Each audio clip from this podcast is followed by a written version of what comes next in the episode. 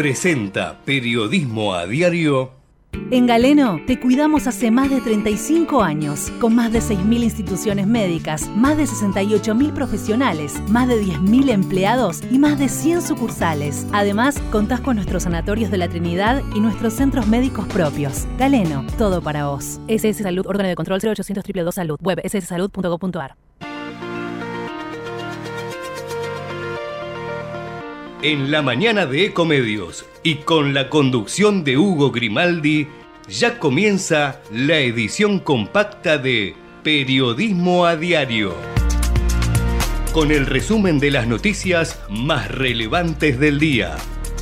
Desde este mismo momento las vamos a analizar, a relacionar, a ponerlas en contexto para explicar qué se dice, qué no se dice, cómo se dice y por qué. Empezaremos a compartir títulos, notas, videos y fotografías, a mostrar personajes y recomendar columnas y enfoques. Y seremos implacables a la hora de identificar las noticias falsas. De lunes a viernes por AM 1220, en simultáneo por todas las redes sociales y con desarrollo extra en ecomedios.com. En Periodismo a Diario no le vamos a hacer perder el tiempo. Hola a todos, bienvenidos aquí a Periodismo a Diario. Estamos hoy en este día lunes, hermoso lunes 6 de noviembre, día del bancario. No va a haber actividad en los bancos, solamente se podrán manejar con las transacciones electrónicas a través de la home banking o a través también del cajero automático.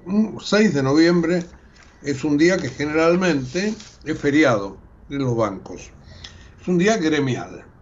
Hoy programa 182 de periodismo a diario de este lunes 6, precisamente.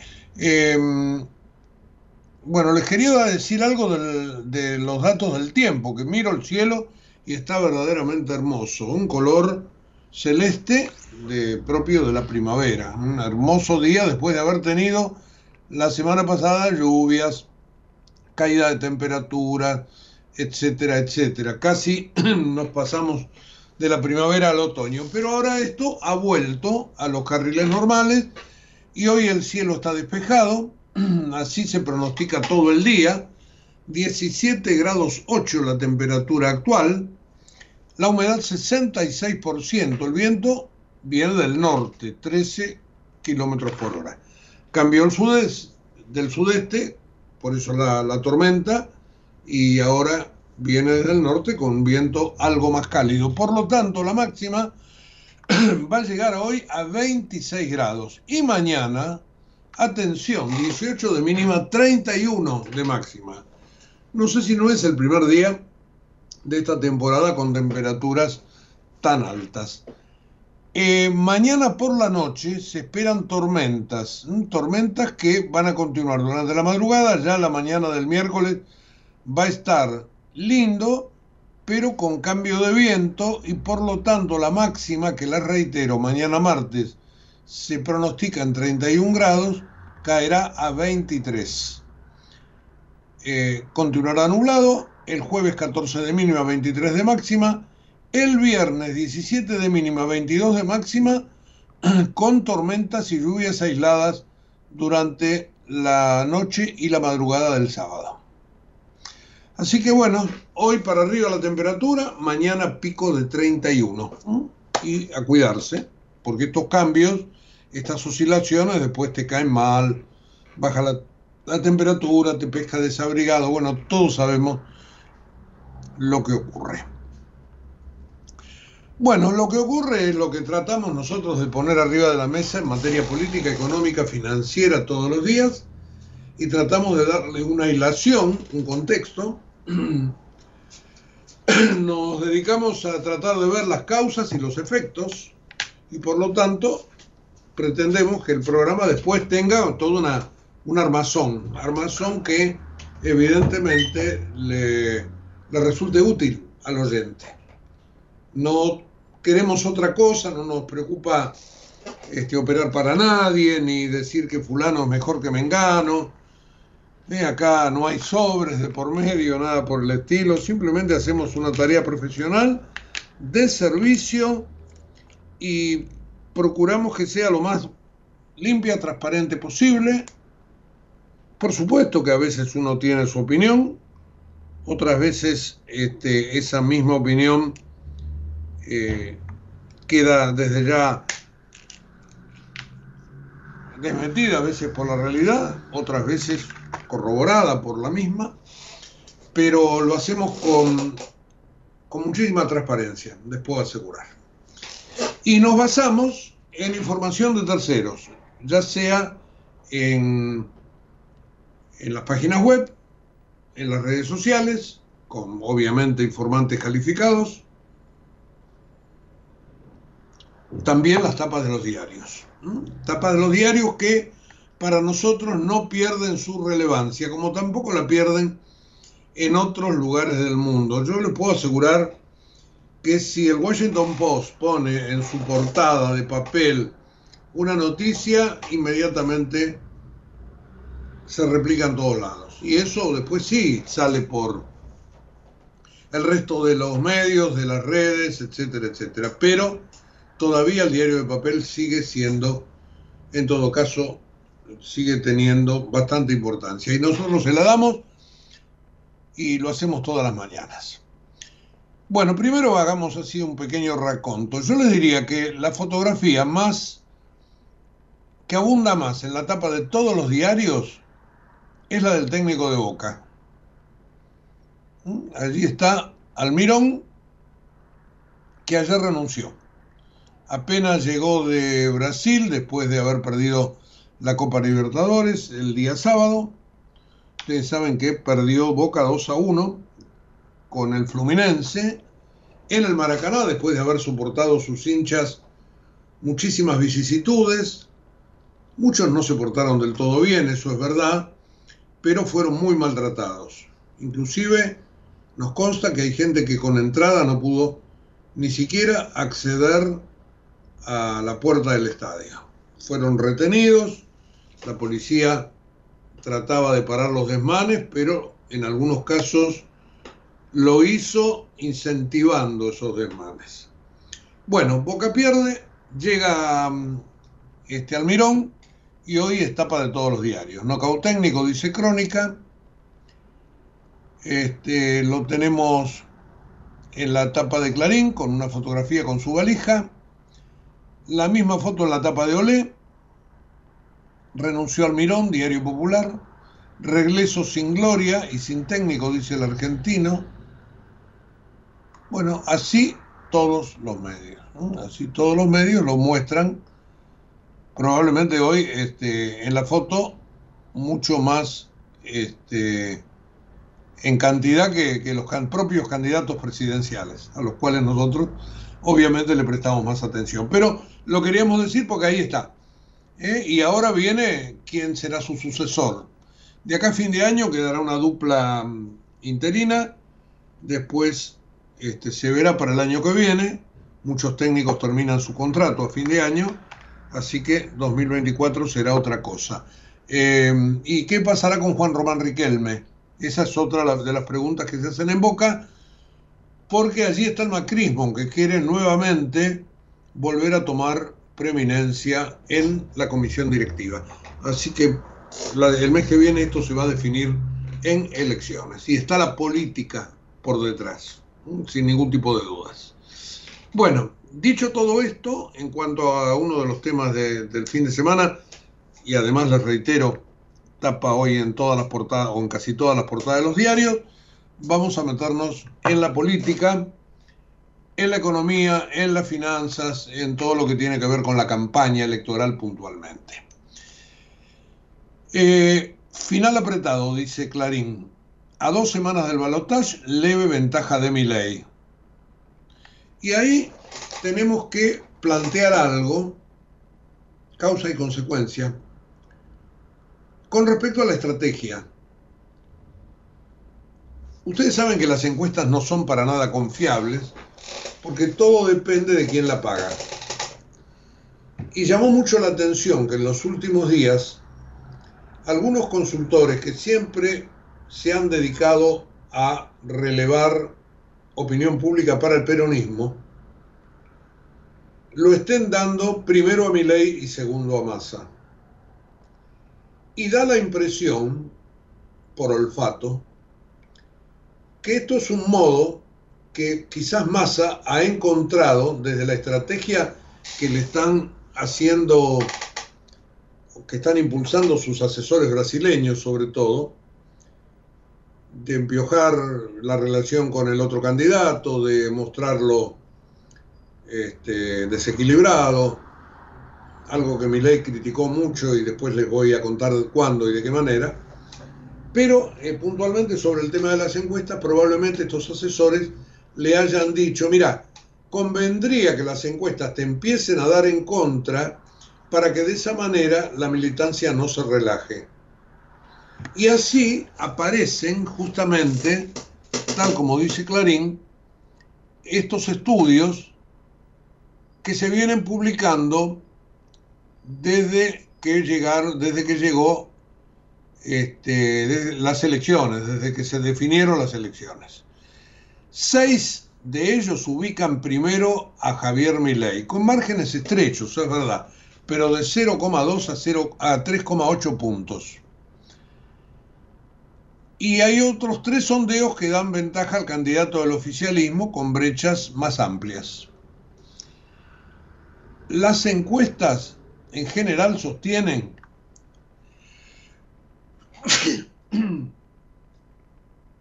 ¿Vieron lo que les dije del bajo baja temperatura? Bueno, este, las encuestas sostienen en general que el voto en blanco no va a superar, este, no va a llegar a los dos dígitos, que será menor de 10%, pero obviamente que va a tener su incidencia, porque además crecería con respecto a la primera vuelta. Hay una opinión hoy en el diario Clarín de Eduardo Palladini, que es el hombre que se viene ocupando en Clarín desde hace, yo le diría, un par de años, justamente de todo este mundo de las encuestas, y que conoce como nadie, no solamente quién las hace, el pedigree técnico y profesional de quienes las hacen, sino también quién las paga. Y Eduardo Paladini escribe una nota en Clarín, página 4, para que no se relajen sus votantes, Massa prefiere decir que está abajo. En la previa a la elección presidencial de 2015, un escenario de tres que dominaban Daniel Sciolo y Mauricio Macri para intentar mantenerse en la pelea, Sergio Massa divulgaba encuestas que lo daban mano a mano con sus rivales o incluso lo ubicaban arriba. Se trataba de números que llegaban por mail sin un archivo que los respaldara, de supuestas consultoras que habían medido para él. Por lo informal, la sola presentación de los datos generaba dudas en el mundillo periodístico y casi ninguno de esos datos se terminaba plasmando en los medios más grandes. La anécdota viene a cuento para entender la importancia que le da Massa, como la mayoría de los políticos, dice Palladini, a los estudios preelectorales. Y esta nueva carrera presidencial que lo encuentra el exintendente de Tigre, mucho mejor posicionado que aquella vez, no es la, excepción. Lo llamativo es cómo fue cambiando la estrategia, obsesión del ministro de Economía en cada instancia electoral. Y allí cuenta Palladini qué pasó en las PASO, con los objetivos modestos que tenía Massa, Después, cómo la estrategia de la elección general se ajustó bastante más con la realidad y cómo ahora, de cara al balotaje, la estrategia pega un giro. Desde el masismo, dice Paladini, le reitero, un colega que sabe de esto muchísimo más que nadie, porque es su, su medio de trabajo de todos los días hacer este análisis. Y, todo el mundo sabe que para analizar una encuesta hay que saber dos cosas, quién la hace y quién las paga. Bueno, él lo tiene claro, lo sabe. De cara al balotaje, la, la estrategia pegó un giro.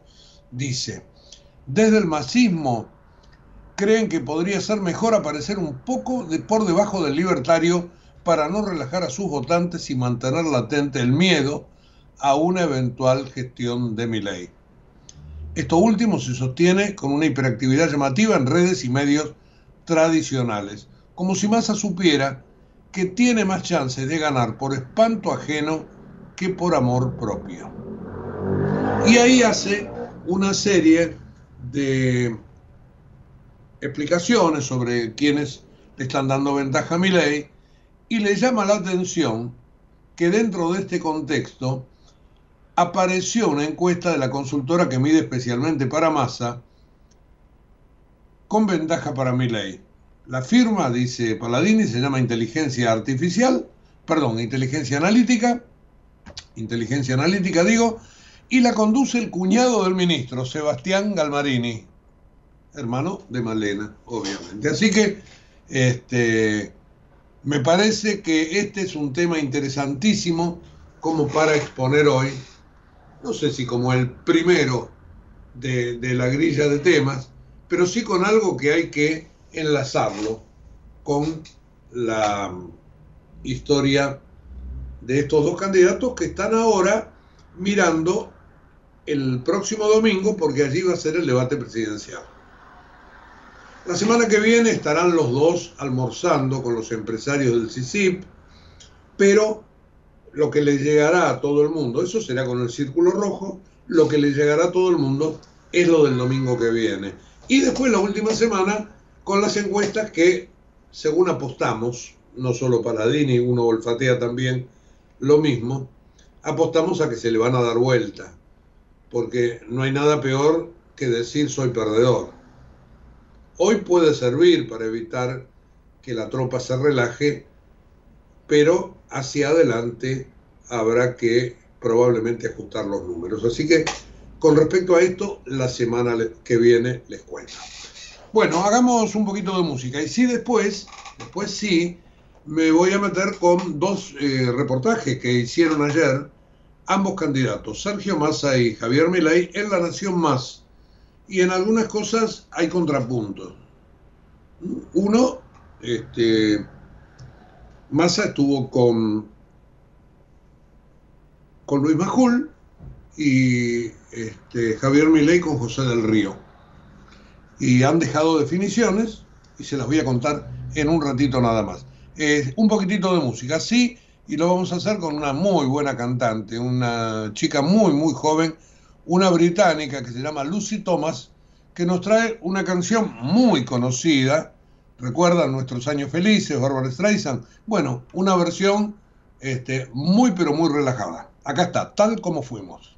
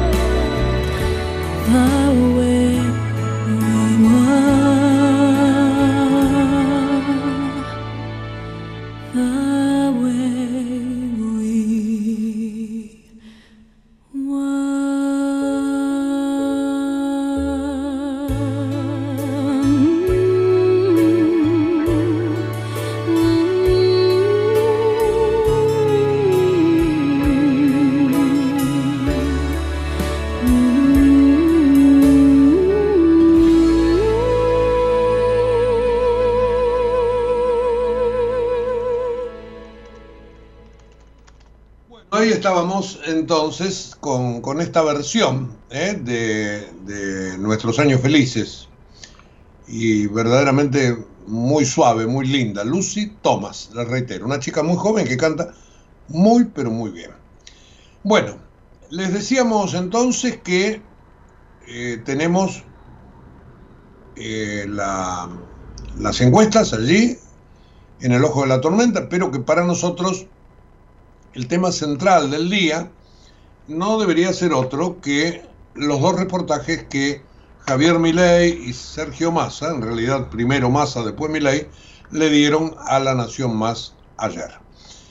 Eh, el candidato oficialista, es decir, Sergio Massa, señaló que Cristina Kirchner no se va a meter en nada. Este, veremos, veremos, veremos. Recuerdo yo a Alberto Fernández decir más o menos lo mismo antes de ser presidente. Pero había dos temas más, dos o tres, pero dos puntualmente que había que mirar con lupa a, a Sergio Massa. Uno de ellos es la cuestión de la condena del gobierno argentino a Israel de la semana pasada condena sobre la cual Massa se manifestó retuiteando algo que hizo un tercero, pero que no iba en línea con lo que la Cancillería había marcado. La Cancillería es el presidente de la nación. Digo, cuando todo el mundo dice, no, la Cancillería es Santiago Gafiero, recordemos que el responsable de las relaciones exteriores del país, constitucionalmente hablando, es el presidente de la nación y el canciller es un ministro delegado más. Pero en este tema, ese comunicado de la Cancillería tiene, no la firma, pero sí el aval estricto del presidente Alberto Fernández. Bueno, Massa la semana pasada degradó ese comunicado de modo indirecto y ayer dijo que fue horrible esa posición. Eh, a ver si tengo el textual, tengo una mirada distinta en política exterior. En el debate yo planteé poner desde el 10 de diciembre a Hamas como organización terrorista y ningún otro candidato lo expresó así, cosa que es totalmente cierta. El último de comunicado de la Cancillería sobre el conflicto fue horrible. Bueno, esto lo dijo Sergio Massa. No, digo, no importa que, tenga definiciones distintas, no nada, nada que ver. Además, se viene desmarcando, sobre todo el presidente Fernández, desde hace mucho tiempo. Y, y, es verdad que también esa posición es probablemente la posición del Instituto Patria, de Cristina, finalmente. Pero Massa este, ha dejado en claro que él no piensa lo mismo.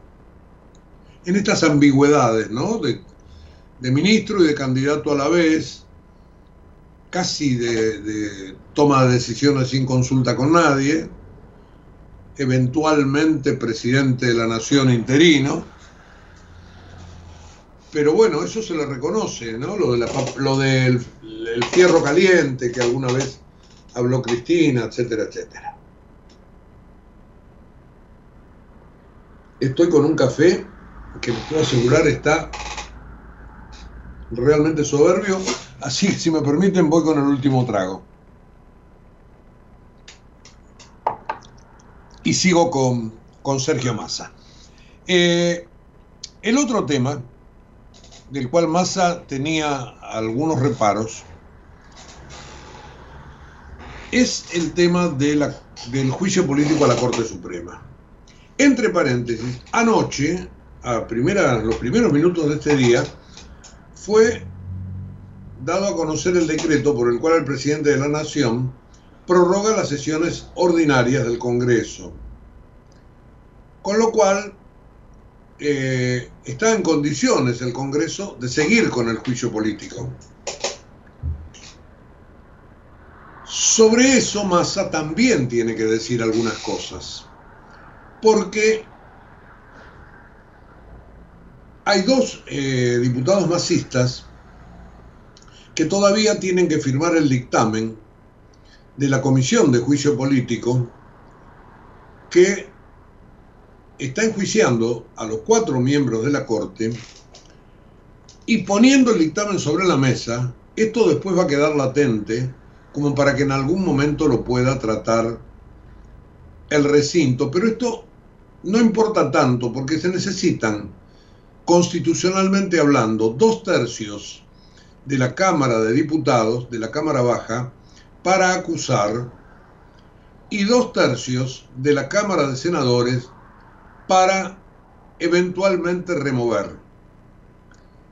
Ni ahora, con la actual composición de ninguna de las dos cámaras, ni tampoco después del 10 de diciembre, se llegarían a esos números.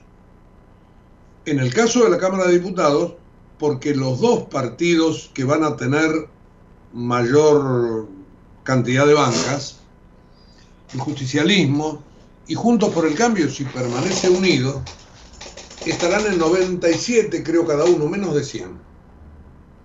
El otro día lo hablábamos con la gente de parlamentario aquí en el programa, ustedes lo recuerdan. Y después está el bloque de ley que estará cerca de 40 en diputados. Así que con sus 97,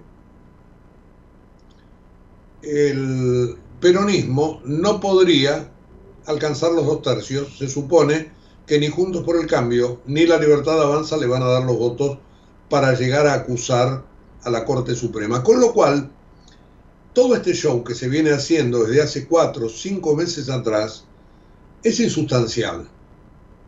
Bueno, ahí están los dos diputados masistas, metiendo ruido. ¿Votarán, firmarán o no firmarán el dictamen?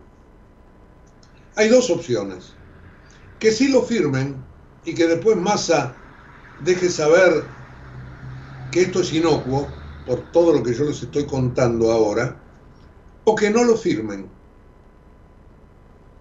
tal como presume el Instituto Patria que Massa está jugando a dos puntas. Y que el otro día, cuando Juan Schiaretti sale a cruzarlo al juicio a la Corte, lo está haciendo para que Sergio Massa tenga una excusa ante Cristina para decirle, ves, voy a Córdoba, hoy va a estar en Córdoba, a buscar los votos de, de Schiaretti. Y si no les digo que esto no lo vamos a votar, esos votos no van a venir. Y en el Instituto Patria sospechan que esta es una celada de masa, en combinación con Schiaretti. Bueno, ustedes saben que de paranoia está llena la política acá y en el mundo, ¿no? se recelan los políticos, no, no se tienen confianza, etcétera, etcétera, etcétera. Así que como verán, este era otro, otro tema bien interesante para preguntarle. Y Massa dijo cosas de una honestidad que algunos calificarán de brutal, otros dirán que es una honestidad impostada. Yo la verdad que no lo sé, pero él aseguró lo siguiente, el juicio político a la Corte Suprema no lo conozco y no leí ni siquiera los planteos. Muy gracioso para alguien que pertenece a este gobierno que propició ese juicio político. Evidentemente lo propició un ala del kirchnerismo, el kirchnerismo más extremo, y todos los demás se cuadraron como los dos diputados del Frente Renovador. Pero ahora, a la hora de poner el gancho, veremos. Por eso es muy importante esta prórroga de las sesiones ordinarias. Porque esto estará habilitando otra vez a la comisión a que se reúna para que firme o no firme el dictamen. ¿Qué pasaría si los dos miembros del Frente Renovador no lo firman? Bueno, esto perdería estado parlamentario. Pasarán lo que sea necesario, unos días, y chao, se muere. ¿Qué es lo que va a pasar finalmente? Y esa es otra excusa para Massa. Pedí que este tema no sea parte de la agenda de disputa ahora, dijo anoche Massa. Que entiendan que este proceso no puede ser parte del debate electoral, ya que la Corte no puede estar sujeta a una discusión de política electoral. Así que ahí tenemos otro gran signo de interrogación. Cancillería, la guerra en Israel, Congreso, el juicio político a la Corte. Finalmente, la justicia, la pretensión del kirchnerismo de avanzar. Habrá que mirar esto. Eh, ustedes después me dirán, y creo que con razón, ah, pero Hugo, no te preocupes que a la gente esto le importa un bledo. Es probable. Simplemente lo tenemos que marcar. La gente finalmente no vota ni a favor del bolsillo, o sí, algunos, muchos votan a favor de un bolsillo lleno de planes sociales, por ejemplo, o de puestos en el Estado, de ingresos que de otra forma nadie tendría. Es probable. Pero estas cosas institucionales efectivamente le interesan a menos gente. ¿Qué otras cosas dijo Massa en este reportaje con Luis Majul? Habló de Máximo Kirchner. Cada uno hace campaña como quiere. Queremos que le quede claro a la sociedad quién va a ser el presidente desde el 10 de diciembre. Voy a ser yo y por eso la campaña se centralizó en mí, dijo Massa. Eh, habrá que buscar alguna declaración parecida de Alberto Fernández, ¿no? Allá por, por 2019. Le preguntaron también sobre la inflación. El primer dato es la sequía. El año pasado la Argentina había exportado 39 mil millones de dólares y este año 21 mil millones de dólares menos. Y cosa que es así estrictamente verdad. En este aspecto, este, evidentemente, ha tenido el país y el gobierno puntualmente un tropiezo fenomenal. Pero seguimos gastando seguimos tirando manteca al techo, hay que mirar los números fiscales para ver cómo ha crecido por el plan platita la, mm, los gastos, la emisión, etcétera, etcétera, y cómo por eso muchos están pronosticando una explosión inflacionaria, que por ahora probablemente se está sosteniendo, pero bueno, este, el tema de la de la falta de reservas es muy, pero muy claro. Y en este aspecto, sin dudas, la sequía ha tenido que ver, y mucho, para mal. Y yo digo, eh, en tiempos de vacas flacas, no es hora de ahorrar, las elecciones metieron la cola. El segundo gran dato, dijo Massa, es el acuerdo criminal con el Fondo Monetario se refería al acuerdo de Macri del año 2018. A fin de mes, el fondo empezará la investigación sobre la fuga de capitales del préstamo stand-by de 2018. Manda una comisión a la Argentina. Eso es lo que dijo Massa. Yo creo que sí, que él tiene razón. Esperemos que ahora el fondo algo va a tener que decir al respecto. Pero yo había leído este fin de semana que hay dos eh, diputados, una diputada, creo que es la, la hija de José Manuel de la Sota, y hay otro diputado más que habían hecho un pedido justamente para que este, el fondo lo investigue. Veremos si esto es así, o sabían y se adelantaron o algo por el estilo, pero a mí no me queda muy claro si esto es algo que se ha iniciado acá o es algo que Massa está aprovechando como parte de su de su este, campaña política, ¿no? Desde ya. Bueno, vamos a más definiciones de Massa. Mi gobierno va a revaluar la moneda sobre la base del aumento de las exportaciones. Me parece importante que la campaña sea esclarecedora y acá habla del tema nuevamente de los boletos. 1100 va a valer el boleto de tren sin subsidio. Es un dato de la realidad. Y 800 el litro de nafta liberando el precio. Otro dato de la realidad. Y este, con respecto a futuros colaboradores dentro del peronismo, dijo que Graciela Camaño es la esposa de Luis Barrio Nuevo, es una persona con la que contaría dentro del equipo. Ella estuvo con idas y vueltas en relación a Massa durante mucho tiempo. Juan Manuel Urtubey también dijo, y convocaría a los Miguel Ángel Pichetto y a los Emilio Monzó de este mundo, es decir, dos referentes peronistas.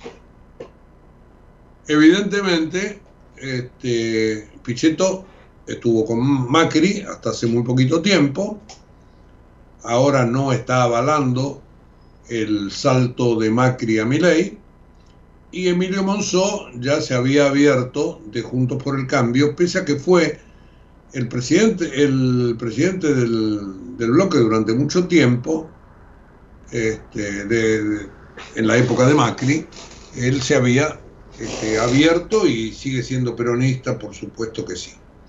Así que esto es lo que podemos rescatar de este reportaje de, mm, Sergio Massa anoche en La Nación Más. También en esa misma señal habló Javier Milei, les dije antes, con José del Río, no sé si en el programa que le sigue o prácticamente en la misma noche de domingo, y allí hizo un foco muy fuerte sobre Brasil. Evitó poner los cañones sobre el presidente Lula. Lo dijo de un tono un poco más este, político, si ustedes quieren. Algunos periodistas de Brasil denunciaron que Lula está interfiriendo a través de asesores especializados en campañas negativas que están trabajando para masa. Como verán ustedes, elípticamente apunta con el presidente de Brasil. A los brasileros los trajo masa para ensuciarme, publicando videos que dicen cosas disparatadas. Y habló del costo del boleto, lo que recién yo les comentaba. Es mentira, es parte de la campaña negativa. Nosotros no vamos a tomar medidas que dañen a la gente. La recalibración tarifaria va a ir de la mano de la mejora de los ingresos. Eso es lo que prometió Milley para tratar de salir de la trampa de su rival. Con respecto a la educación, Milley dijo, sería bueno que estudien cómo funciona la Argentina. Es un país federal y la educación depende de las provincias. Perfectamente verdad. Si van a hacer campaña del miedo, no sean tan ignorantes, les pidió. Si la sociedad decidió que haya educación pública, no se toca. Lo que queremos es buscar otra manera de financiarla. Después habló del deterioro económico, dijo que ese deterioro lleva a que esté por explotar una hiperinflación, cosa que cualquiera diría que la campaña del miedo en este aspecto la está impulsando mi ley, pero son muchos los economistas que piensan parecido. En términos sociales, también dijo, estamos mucho peor que en el año 2001, y ahí hay muchos indicadores que avalan esto y se refirió al Banco Central. ¿Se acuerdan que yo les conté el viernes que él le dijo a un periodista de C5N que es innegociable? Y es verdad que para mi ley es una bandera. Y también es verdad que es imposible hacerlo ya. vamos a cerrar el Banco Central y eso es innegociable porque robar está mal. Y lo vamos a hacer lo más rápido posible. Y yo digo modestamente, no tengo arriba de mi mesa mayores datos, pero lo más rápido posible son varios años. Pero él tiene que mantener alguna de las banderas que le dieron tanta popularidad. Robar está mal. Tampoco vamos a tocar las jubilaciones, dijo, son un derecho adquirido. Somos el país con más ineficiencia en el gasto público porque el problema es que no quieren dejar de robar. Soy el candidato que más defendió la independencia del Poder Judicial. Impulsaré la autarquía, autarquía del presupuesto judicial y la reducción del poder del sector político en el Consejo de la Magistratura. Y sobre masa, volvió a apuntar al ministro candidato y dijo que es el rey de la casta, que se conforma de políticos ladrones. Los tiene en la lista, dijo, más empresarios prebendarios y algunos de ellos son socios de él.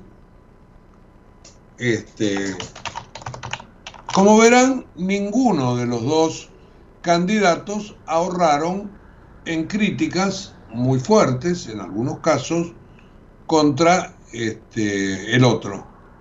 Lo cual, desde un punto de vista estrictamente electoral, obviamente no está mal. Bueno, ahí estábamos con Massa primero y con Milei después. Declaraciones, las reitero, que hicieron anoche en este, La Nación Más, con Luis Majul y con José del Río, respectivamente. Hay varias cosas que están en las tapas de los diarios que exceden un poco estos dos temas, que pienso que son los dos hoy más relevantes. Después van a tener un desarrollo en la página web de la radio, como hacemos todos los días.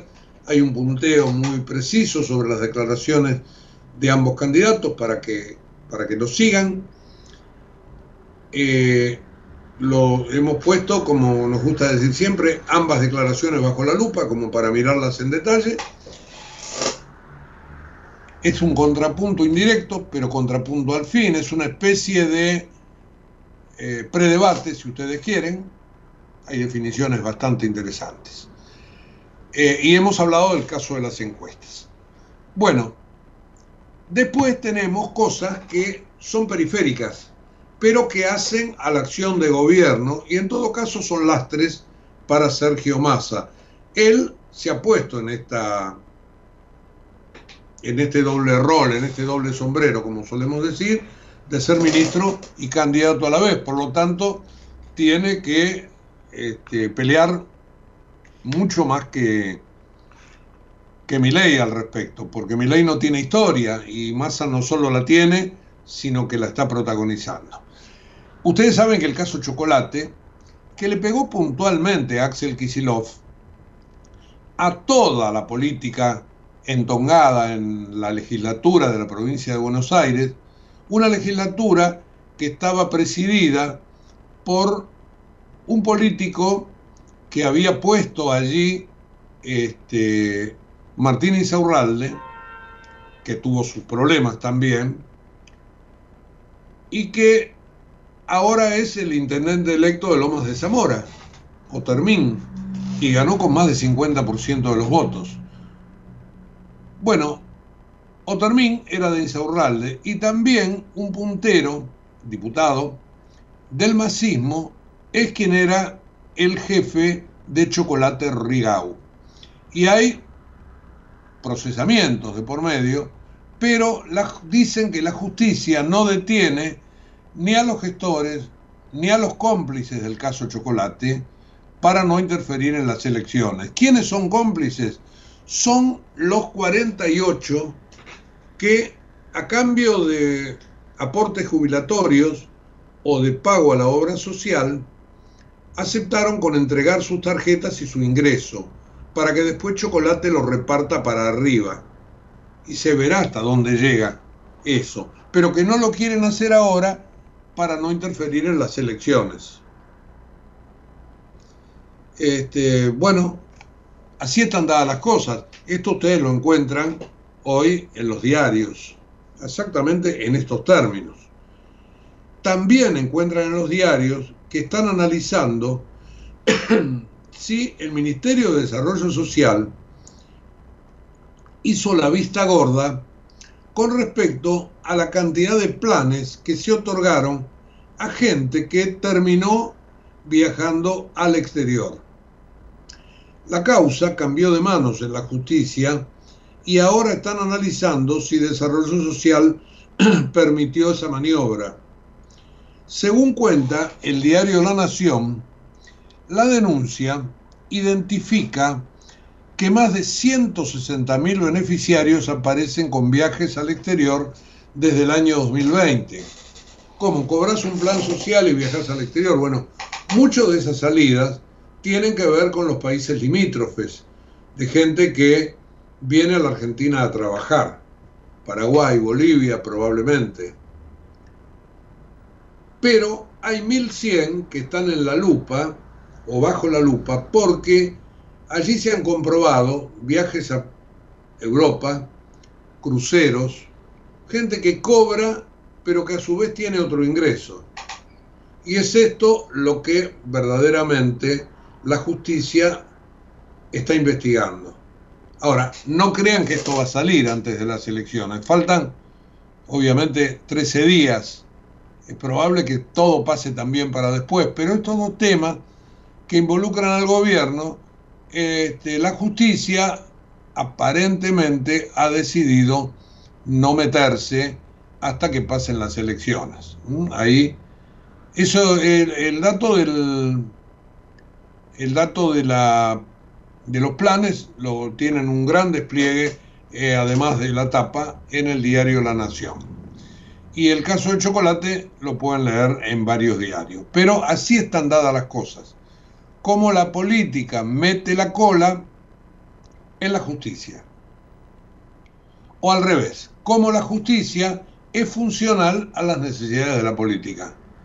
Los jueces, los fiscales, se curan en salud, no meterse ahora porque no saben cómo va a seguir la historia. Así que tienen todo ahí a la mitad de, de camino, con lo cual la cuestión de la independencia, así entre comillas, queda de momento de lado. Así que son dos temas judiciales, pero políticos también. Bueno, hablaremos un ratito más de política después, tengo varios temas económicos, pero me parece que llega el momento de hacer otra pausa musical.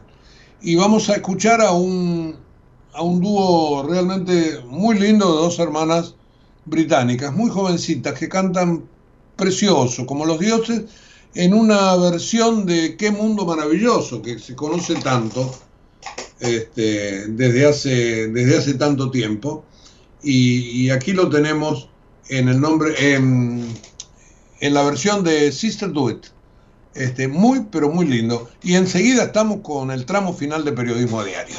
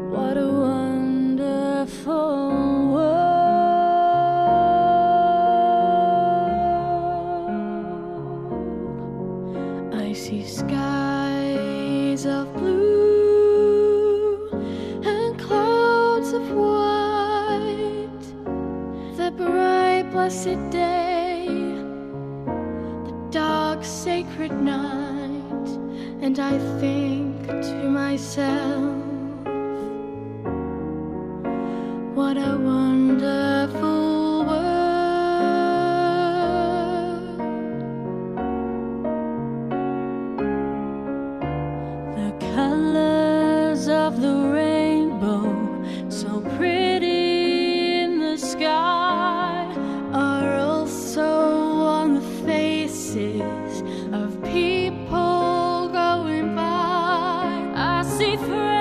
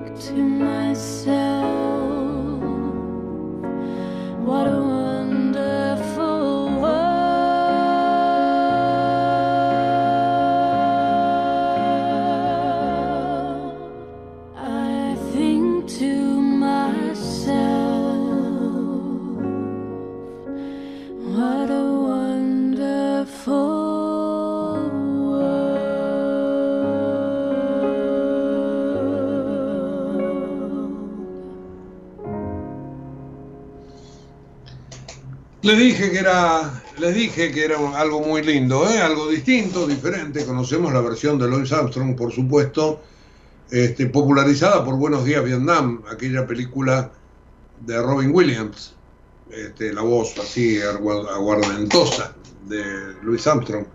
Bueno, esto es otra cosa, muy suave, muy lindo, muy melódico, de este dúo, le reitero, dos hermanas británicas muy, pero muy jóvenes muy pero muy jóvenes, ¿eh? el, este, el Sister Do It.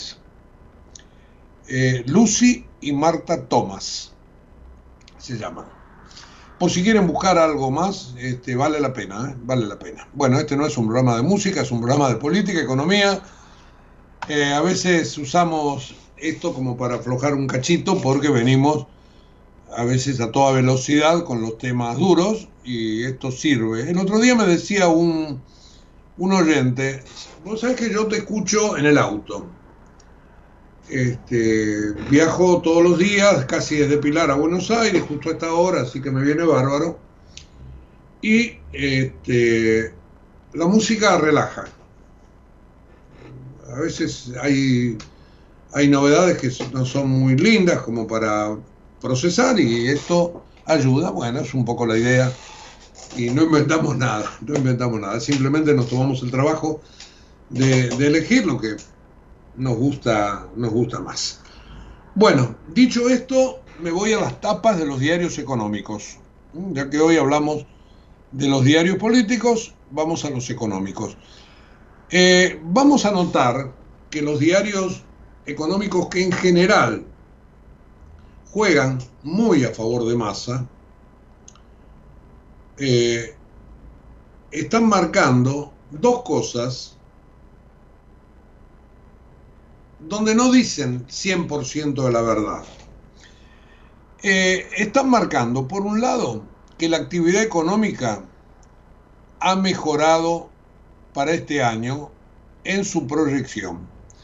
Y podemos decir que sí, que está bien, pero que la economía caería igual. No tanto, dicen estas informaciones. Uno ve, por ejemplo, la etapa de ámbito financiero, actividad económica, privados mejoran proyección para 2023. con un consumo que da señales de repunte, activan la ampliación de créditos. Dice VAE Negocios. El cronista, con subsidios que evitan que se triplique el gasto familiar, crece el debate sobre el rol del Estado. Bueno, acá pone sobre la mesa un tema verdaderamente importante. Pero el segundo tema, tras el rebote que tuvo la actividad en agosto, proyectan para 2023 un menor nivel de caída. Es la factoría masa la que tira todos estos datos. Eh, dice Bueno, no, el diario El Economista habla del balotaje, pero más abajo tiene un título también económico. Llovieron dólares, pero recién llegan en abril.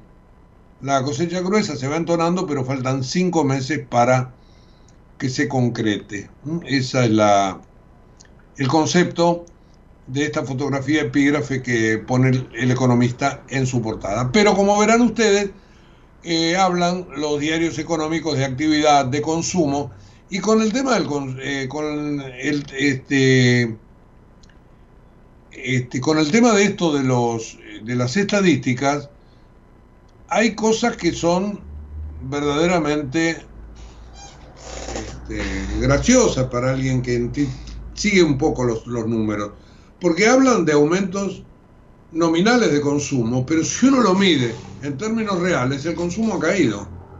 En términos reales, ¿qué significa? vos tenés mayores precios y evidentemente este, el consumo parece superior, nominalmente hablando, pero en términos reales está por debajo. Con lo cual, este, el, el gobierno aplaude estas recuperaciones que no son tales en términos reales y también dice que la economía caería, pero no tanto. Así que es un modo, en todo caso, de maquillar la realidad. La Fundación Mediterránea, por su parte, quien cerró el ciclo de Melconiani y su equipo, tras la, tras la elaboración del plan para candidatos, que se lo plantearon a Patricia Bullrich y lo aceptó, como ella se quedó afuera del balotaje, entonces, este, bueno, Melconiani y su equipo renunciaron, la Fundación Mediterránea dijeron que el trabajo estaba terminado, y la cosa se produjo la desvinculación, creo que el sábado salió un comunicado, pero la Fundación Mediterránea sigue trabajando. Y hoy eh, nuestro colega Javier Blanco en La Nación publica en la página 16 un trabajo que hicieron dos economistas, Laura Caulo y Azul Chincarini, este, donde suponen que si se mantiene la trayectoria actual, actual de la inflación hasta fin de año, esto va a significar un recorte histórico e inédito de la masa de ingresos fijos de la población argentina. ¿Qué se incluyen ingresos fijos? Salarios laborales, formales, informales, privados, públicos, jubilaciones, pensiones, y pagos a beneficiarios de todo tipo de asistencia social del Estado. ¿Qué le da a estas dos economistas de la Mediterránea? Que este número caerá 14% en 2023 con respecto al año anterior en la medición promedio anual. Y aquí yo les quiero decir algo, ya que hoy hablamos tanto de encuestas y de estadísticas, que una de las cosas por las cuales las encuestas y las previsiones parecen estar fallando es que si Massa logra ser electo presidente, sería, creo yo, que la primera vez, no sé si en la historia, pero sí en muchísimos años, que con una contracción tal del ingreso como se está viviendo, un oficialismo gana las elecciones.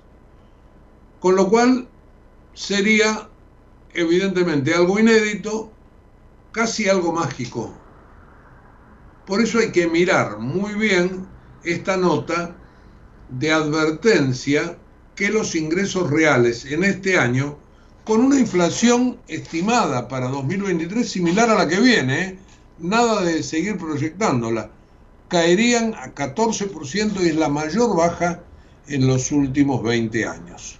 Hay también en La Nación una nota sobre inflación, dólar y mayor recesión, previsión de tres bancos. Es una nota que este, hizo nuestro colega Francisco Jueguen, que es alguien que maneja también muy bien los temas económicos. Así que como verán, la economía también tiene mucho que decir en el día de hoy.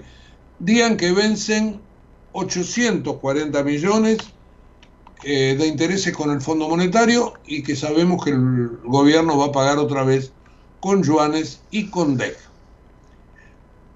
Por último, detuvieron a seis policías de la bonaerense en Florencio Varela que cobraban coimas para proteger a narcos.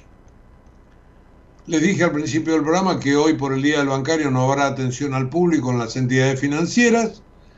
La crisis en el Uruguay sigue porque el presidente de la calle tuvo que echar a otro ministro, al ministro del Interior, a su vice y a un asesor por escándalo del pasaporte a un narco. Ya se había ido el canciller la semana pasada. Y está el tema de los ataques de Israel a la franja de Gaza, los ataques más fuertes desde que comenzó la guerra, que se están dando en este último fin de semana, y ayer el Papa pidió por la liberación de rehenes por el cese del fuego a un mes de la masacre que jamás hizo en los kibbutz de frontera el 7 de octubre. Bueno, y con esto nos tenemos que ir. Como les prometí al principio del programa, un lunes con muchísima información, mucho para procesar y van a tener mucho de esto ahora en un ratito nada más en la web de la radio. Así que los invito a que nos sigan allí, www.ecomedios.com, y mañana a las 8 aquí en la radio. Chau y gracias.